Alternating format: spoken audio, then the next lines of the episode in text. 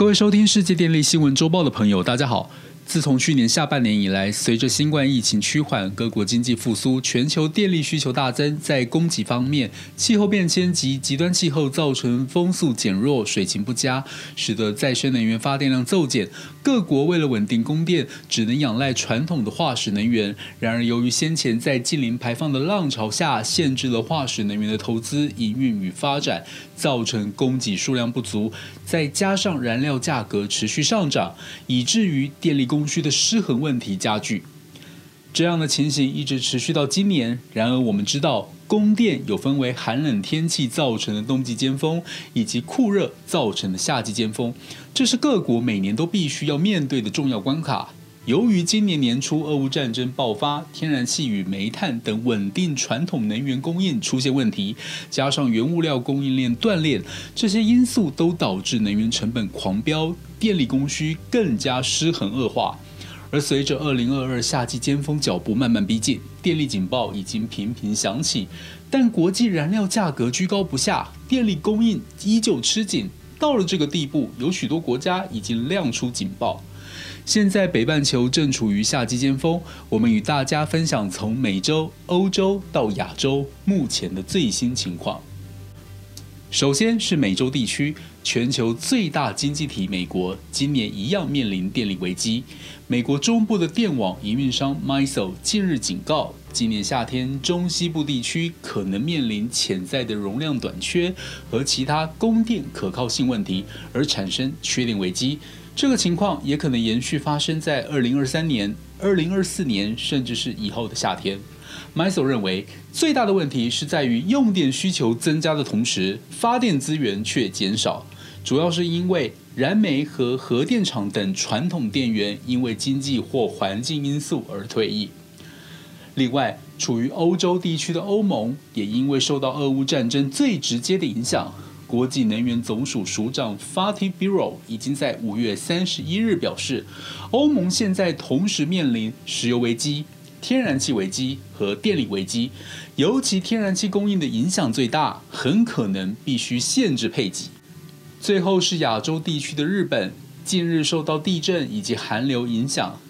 在三月已经紧急发布三一以来首次电力供需紧色警报，并对于夏季可能面临供电危机提出警讯以外，也呼吁民众节约能源。而同属于亚洲地区的中国，大家可能还记忆犹新。虽然有全世界最大规模的电力系统，但是从去年二零二一年秋季，由于煤价飙涨，加上官方力推减碳转型的能耗双控政策，导致出现严重电力缺口，实施所谓的拉闸限电的区域限电措施。而中国为了避免重蹈去年的覆辙。在面临今年夏季尖峰来临之际，预期电力供需将勉强维持平衡的状态，部分区域与时段甚至可能出现紧张的局面。我们可以从两个角度观察：第一是中国的发电结构，依序为燃煤占最大宗约百分之六十，水力占百分之十六，风力与太阳能占百分之十二，燃气与燃油占百分之七。核能占百分之五。我们可以发现，煤炭供应其实对于中国整体电力稳工至为关键。然而，虽然中国是全球最大的产煤国，也是全球最大的煤炭进口国，中国煤炭来源自产约百分之九十二点七。进口则约百分之七点三，但由于中国对于煤矿矿区安全与污染的疑虑，加上能源转型的关系，限制了国内煤炭的产量。今年以来，中国国内煤炭库存正处于相对低位，因此煤炭进口对中国而言就相对比较重要。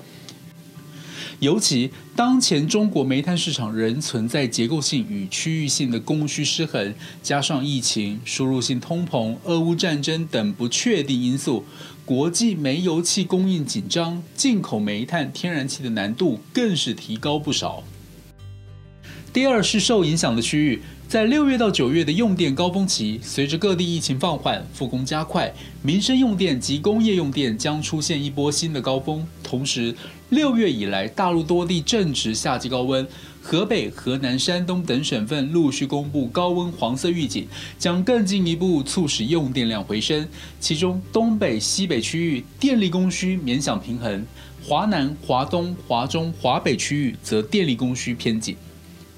所以，中国大陆官方积极出招，从中央到地方再到企业，已经准备好所谓的迎风度夏，也就是电力系统为准备顺利度过夏季、迎接电力负载高峰所采取的一系列措施，包含稳定能源价格、保障能源供应等措施。如有必要限电，则采取有序用电，并强调要杜绝拉闸限电的问题再度发生。这边跟大家科普一下。所谓的拉闸限电不等同于有序用电。有序用电是指在电力供应不足、突发事故等情况下，对需求端的用户控制部分用电需求，要求依序用电，以确保大电网供电安全。而拉闸限电是指电力调度机构在电力系统调节手段，例如有序用电等手段都用完了以后。电力调度机构被迫手动从变电所拉开供电线路断路器，强行停止供电的措施。而有序用电通常会以工业用户为主，尤其是高耗能与高污染的水泥、钢铁、化工产业为优先调控对象。而拉闸限电的范围会扩大到一般居民和非实施有序用电措施的企业。在供应端方面，中国国务院五月及六月常会上都要求维持煤炭正常供应，保障能源安全。按照中国发展和改革委员会规划，今年将新增煤炭产能三亿吨。目前全中国电厂煤炭库存约一点五九亿吨以上，比去年增加了五千多万吨，可用天数三十二天，并宣布从今年五月一日起至二零二三年三月三十一日，对煤炭进口暂定税率调整为零，希望能有效缓解燃眉之急。而在需求端控制方面，国家电网公司强调以最高标准、最严要求发挥电网配置资源作用，落实需求响应优先、有序用电保底、节约用电助力，做好电力稳工，并抓紧时机对跨省、跨区输电重要通道进行全面体检，以确保电网安全。综合以上报道，我们可以发现，今年夏季尖峰来临。即使中国官方已多次表示，如果有必要限电，会采取有序用电为主，会避免拉闸限电再次发生。但是，随着中国二零二二上半年各地区能耗双控目标完成情况晴雨表即将公布。影响严重的省份势必会针对高耗能与高污染产业调控，尤其在中国设厂的台商众多，台商在中国发展主力为高耗能产业，中国对于用电大户的种种强力控制，将使得台商首当其冲，因此相关业者应及早应应并适度转型。以上是本周世界电力新闻周报的整理报道。国际上电力的大小事，我们会持续密切关注，并且跟大家分享。若喜欢我们的频道，欢迎与好朋友分享哦。我们下周再会。